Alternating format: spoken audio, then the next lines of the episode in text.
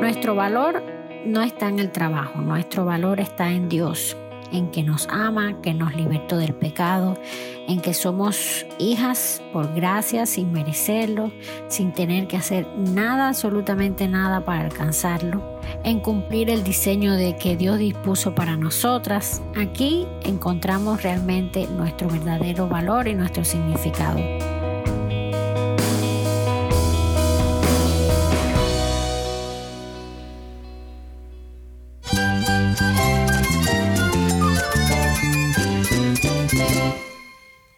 Cristo es todo para mí. Mi Salvador, mi amigo, mi guía. Cristo es mi verdad. Es nuestra guía, nuestro faro. Cristo es el Señor y Salvador. Nuestro protector, nuestro amparo, nuestra fortaleza. Es Jesús, el único que te lleva a Dios, el único camino, la verdad y la vida. No hay más ningún camino, es Jesús.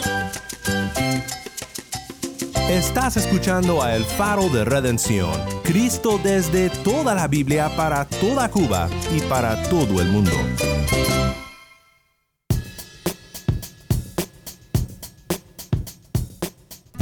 Hola, soy el pastor Daniel Warren. Gracias por acompañarme aquí en El Faro. Estamos compartiendo en esta semana una conversación con Entre Amigas.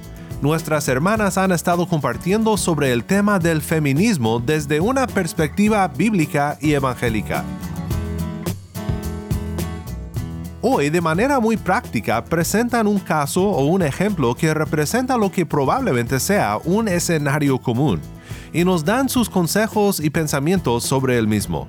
Seguramente esto nos ayudará a pensar en cómo podemos aconsejar a una madre joven que ha sido influenciada por las ideas feministas que hemos estado tratando. También nos acompaña Marlene desde Villa Clara, Cuba. Existe de hecho una Biblia creada por mujeres mismas, mujeres teólogas. ¿Por qué es esto contrario a lo que dice el Señor? Me someto a decir que eso de crear una Biblia para mujeres desagrada totalmente a Dios, ya que no hay inspiración del Espíritu Santo y el centro de la escritura no sería Cristo Jesús, sino ellas mismas. Quédate conmigo para oír más de Marlene y para dar continuación a la conversación con Entre Amigas.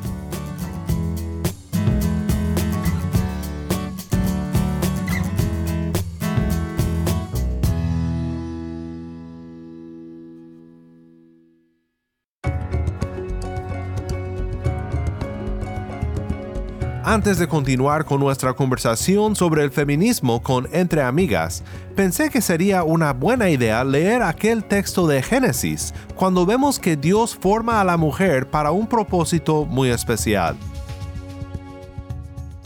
Esto es Génesis 2, 15 en adelante.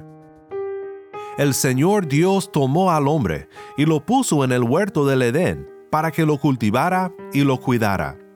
Y el Señor Dios ordenó al hombre, de todo árbol del huerto podrás comer, pero del árbol del conocimiento del bien y del mal no comerás, porque el día que de él comas, ciertamente morirás. Entonces el Señor Dios dijo, No es bueno que el hombre esté solo, le haré una ayuda adecuada. Y el Señor Dios formó de la tierra todo animal del campo y toda ave del cielo y los trajo al hombre para ver cómo los llamaría. Como el hombre llamó a cada ser viviente, ese fue su nombre. El hombre puso nombre a todo ganado, y a las aves del cielo, y a todo animal del campo. Pero para Adán no se encontró una ayuda que fuera adecuada para él. Entonces el Señor Dios hizo caer un sueño profundo sobre el hombre, y éste se durmió. Y Dios tomó una de sus costillas y cerró la carne en ese lugar. De la costilla que el Señor Dios había tomado del hombre, formó una mujer y la trajo al hombre.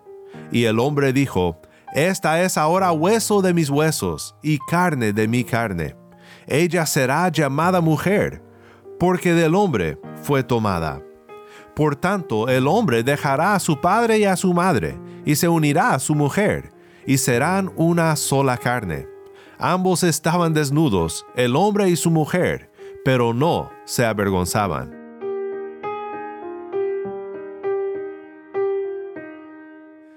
Esta perfecta armonía entre el hombre y la mujer se perdió por causa del pecado, y aún hoy en día el pecado sigue frustrando el diseño original del hombre y la mujer. Pero la palabra de Dios nos guía en nuestro deseo de caminar según donde Dios quiere que caminemos respecto al rol del hombre y la mujer.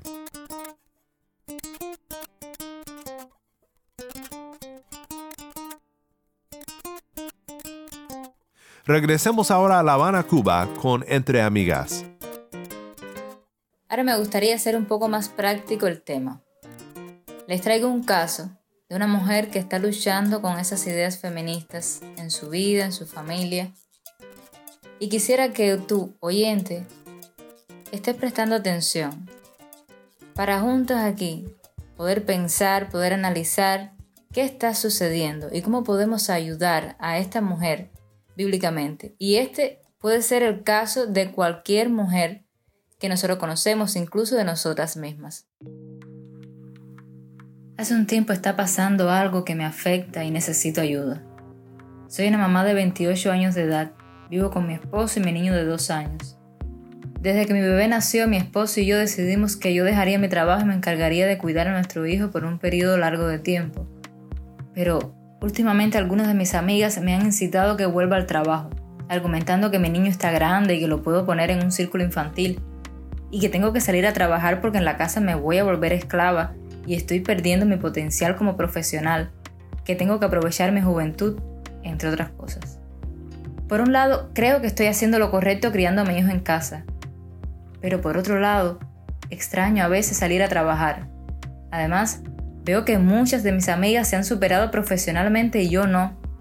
A veces me siento menos que ellas y dudo si habré tomado la mejor decisión.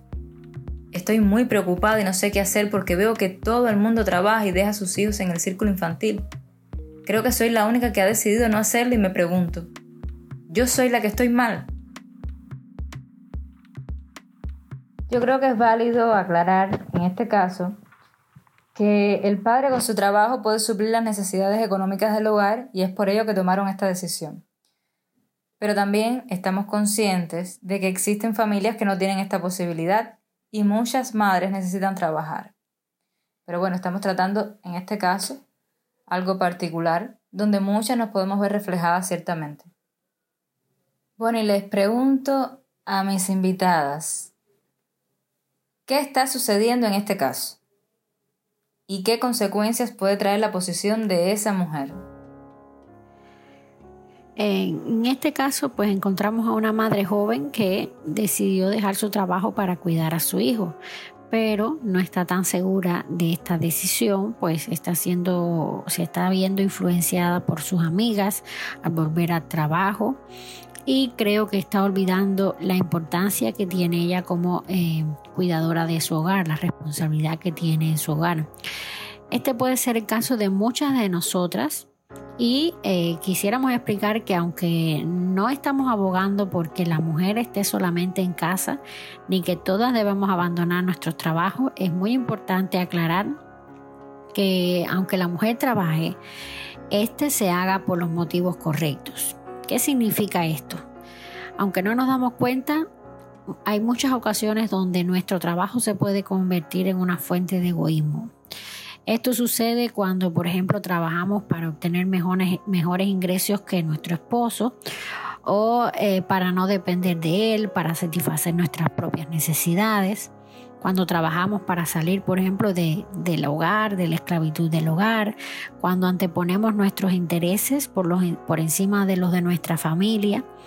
Otro motivo incorrecto, pues, sería mm, buscar satisfacción personal en el trabajo Muchas mujeres lo han intentado y la consecuencia no es muy buena. Tienen matrimonios rotos, hijos desatendidos, cargas emocionales muy fuertes y sin embargo siguen insatisfechas. Nuestro valor no está en el trabajo, nuestro valor está en Dios en que nos ama, que nos libertó del pecado, en que somos hijas por gracia, sin merecerlo, sin tener que hacer nada, absolutamente nada para alcanzarlo, en cumplir el diseño de que Dios dispuso para nosotras. Aquí encontramos realmente nuestro verdadero valor y nuestro significado. Así que ya sea que trabajemos o no, debemos tener presente que primero somos llamadas a obedecer a nuestro Dios. Fuimos diseñadas para hacer ayuda de nuestros esposos, alimentar nuestra relación con Él, amar y cuidar a nuestros hijos y edificar nuestra casa. Creo que eso es eh, lo principal y lo primero que tenemos que tener presente. Entonces, ¿cómo podemos ayudar a esta mujer bíblicamente? Si hay alguien que se está sintiendo como esta mujer, esta madre joven que dejó su trabajo para atender su hogar, a su hijo, y se está sintiendo igual a ella, frustrada, también indecisa si debe volver al trabajo o no, si tiene la posibilidad, le animamos a que siga adelante, a que cuide a su familia, a que eh, se responsabilice por las cosas de su hijo ese trabajo nunca va a ser en vano. Somos el pilar de nuestro hogar em, y nuestro trabajo hace que todo lo demás funcione bien. Podemos dedicar más tiempo a la, a la educación de nuestros hijos, podemos dedicar más tiempo y tiempo de calidad a nuestros esposos, podemos desarrollar cualquier tarea que tengamos en mente tenemos muchos beneficios y es un trabajo muy, muy importante. Nunca debemos pensar que estamos siendo esclavizadas, que nuestra tarea no vale para nada, que nos esforzamos y nadie nos reconoce. Simplemente tenemos que em, eh, entender que estamos creando un refugio donde nuestra familia pueda regresar, pueda sentirse segura, pueda sentirse cómoda. Entonces, si este es tu caso, pues eh, bendiciones de Dios y sigue adelante, pídele a Dios la fuerza para eh, seguir con tu tarea que es muy importante para nuestra sociedad. Ahora, si eres una mujer que trabaja, pues tu tarea es doblemente más difícil porque debes compartirte entre el trabajo y la casa. Y para esto necesitamos mucha sabiduría y gracias de Dios para cuando regresemos a nuestros hogares podamos hacer también lo que nos corresponde. Quisiéramos aconsejarles que en la medida de lo posible separen las áreas de trabajo y del hogar.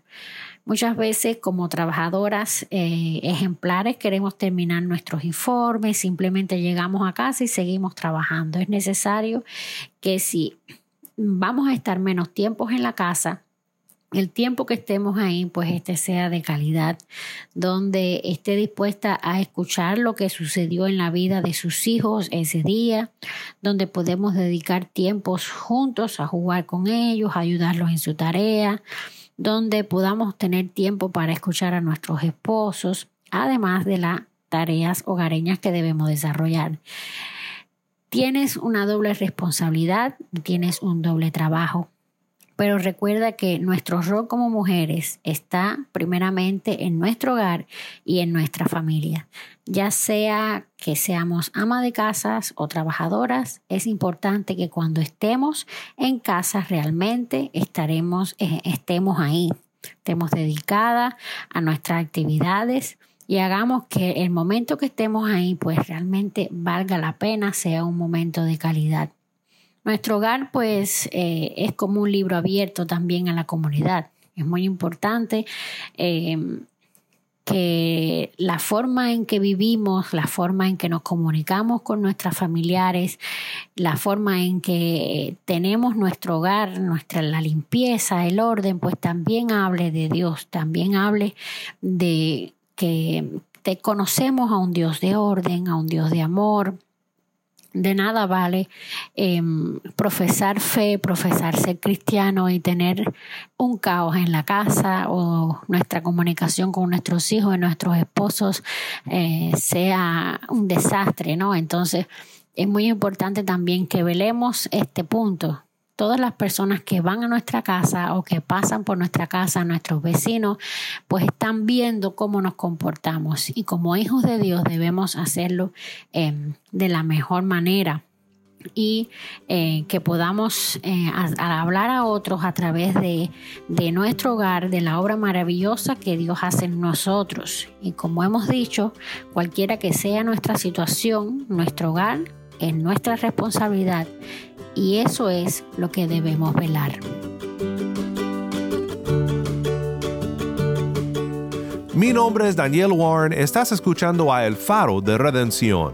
Muchas gracias nuevamente a nuestras hermanas de Entre Amigas por acompañarnos. Vamos ahora con Marlene, una hermana que nos acompaña desde Villa Clara, Cuba.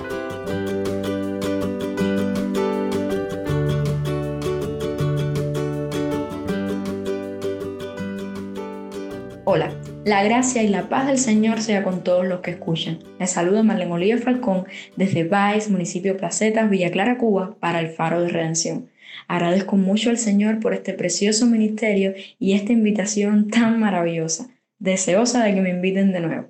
De esta forma quisiera dar paso a responder una pregunta que ha sido todo un reto para mí y que me ha ayudado mucho a conocer más del tema. ¿Por qué el feminismo de hoy es contrario a la verdad bíblica sobre la mujer y el hombre? Primeramente, mientras leía acerca de este tema, me llamó la atención que la raíz del movimiento feminista del siglo XIX no era otra cosa que denunciar las condiciones desfavorables en las que vivían millones de mujeres víctimas de esposos maltratadores y machistas que solo veían a la mujer como un objeto, un ser inferior. Y el objetivo era que estas mujeres se defendieran alzando su voz, denunciando sin miedo tales barbaridades, cosa con la que estoy plenamente de acuerdo. Pero, ¿qué ocurrió en los postreros siglos?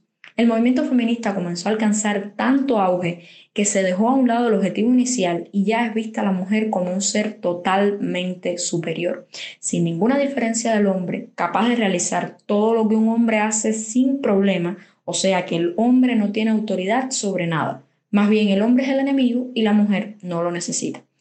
Tristemente esto ha traído consigo que muchas llamadas cristianas digan que la Biblia ve a la mujer como sirvienta o como prostituta y que exista de hecho una Biblia creada por mujeres mismas, mujeres teólogas.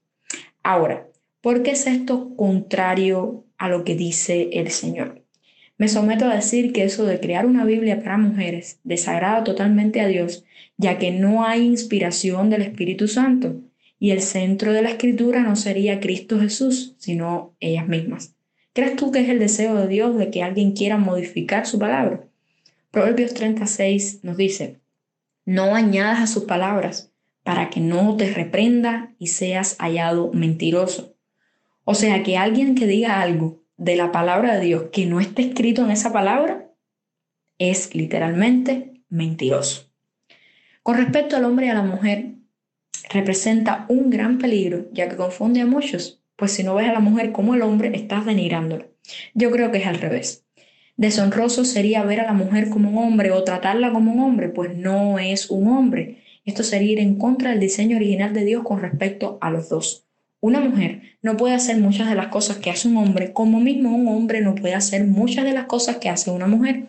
Ejemplo, el hombre no puede dar a luz, el hombre no puede amamantar, la mujer no puede tener voz bajo, voz barítono, voz tenor, ya que su tesitura bucal no se lo permite, porque no fue creada para cantar como un hombre. Dios sencillamente creó un esquema de autoridad, no de superioridad, que refleja el orden operacional tanto en la iglesia como en el hogar. Primera de los Corintios 11:3 nos dice, pero quiero que sepáis que Cristo es la cabeza de todo varón y el varón es la cabeza de la mujer y Dios la cabeza de Cristo. No se trata de superioridad, se trata de su rol, que para nada es desvalorizar a la mujer, sino que el Señor mandó al hombre amarla como Cristo amó a la iglesia y se entregó a sí mismo por ella y protegerla y cuidarla como a vaso más frágil. Ahora escucha bien esto.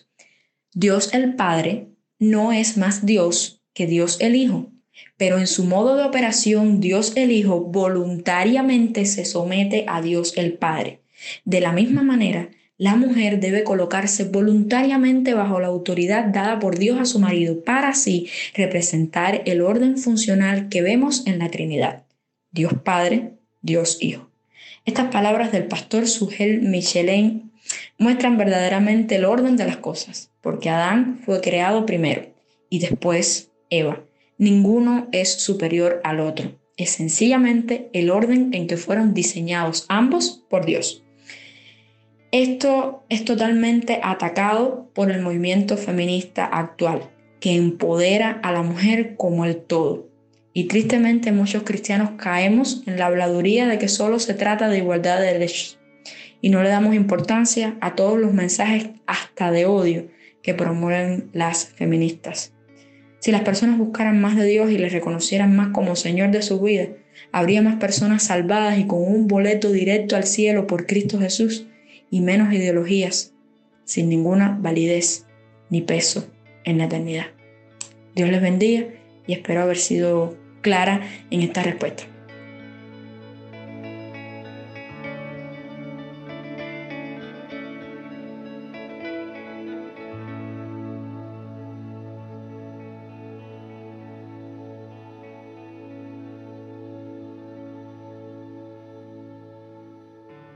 Soy el pastor Daniel Warren y esto es el faro de redención.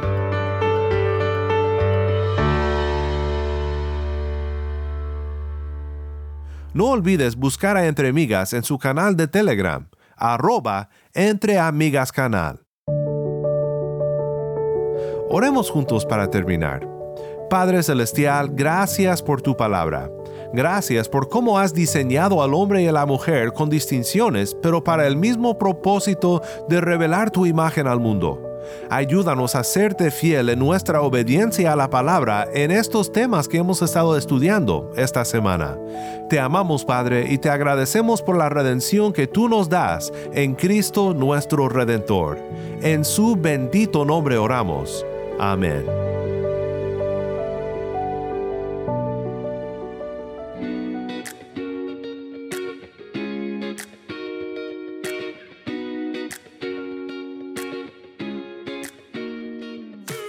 El Faro de Redención como programa radial fue ideado para Cuba, pero ha crecido a un nivel global y si estás en sintonía fuera de Cuba, te agradezco por pasar estos tiempos con nosotros estudiando temas que nos fortalecen en nuestra fe y en nuestro caminar cristiano. No olvides que también nos puedes seguir en las redes sociales, en Facebook, Instagram y Twitter. Solo busca el Faro de Redención. Allí encontrarás más contenido durante la semana para animarte en tu fe y para mantenerte informado sobre el ministerio del Faro. Para más información sobre este ministerio y sobre cómo tú puedes formar parte de nuestra misión, visita nuestra página web elfaroderedención.org. elfaroderedención.org.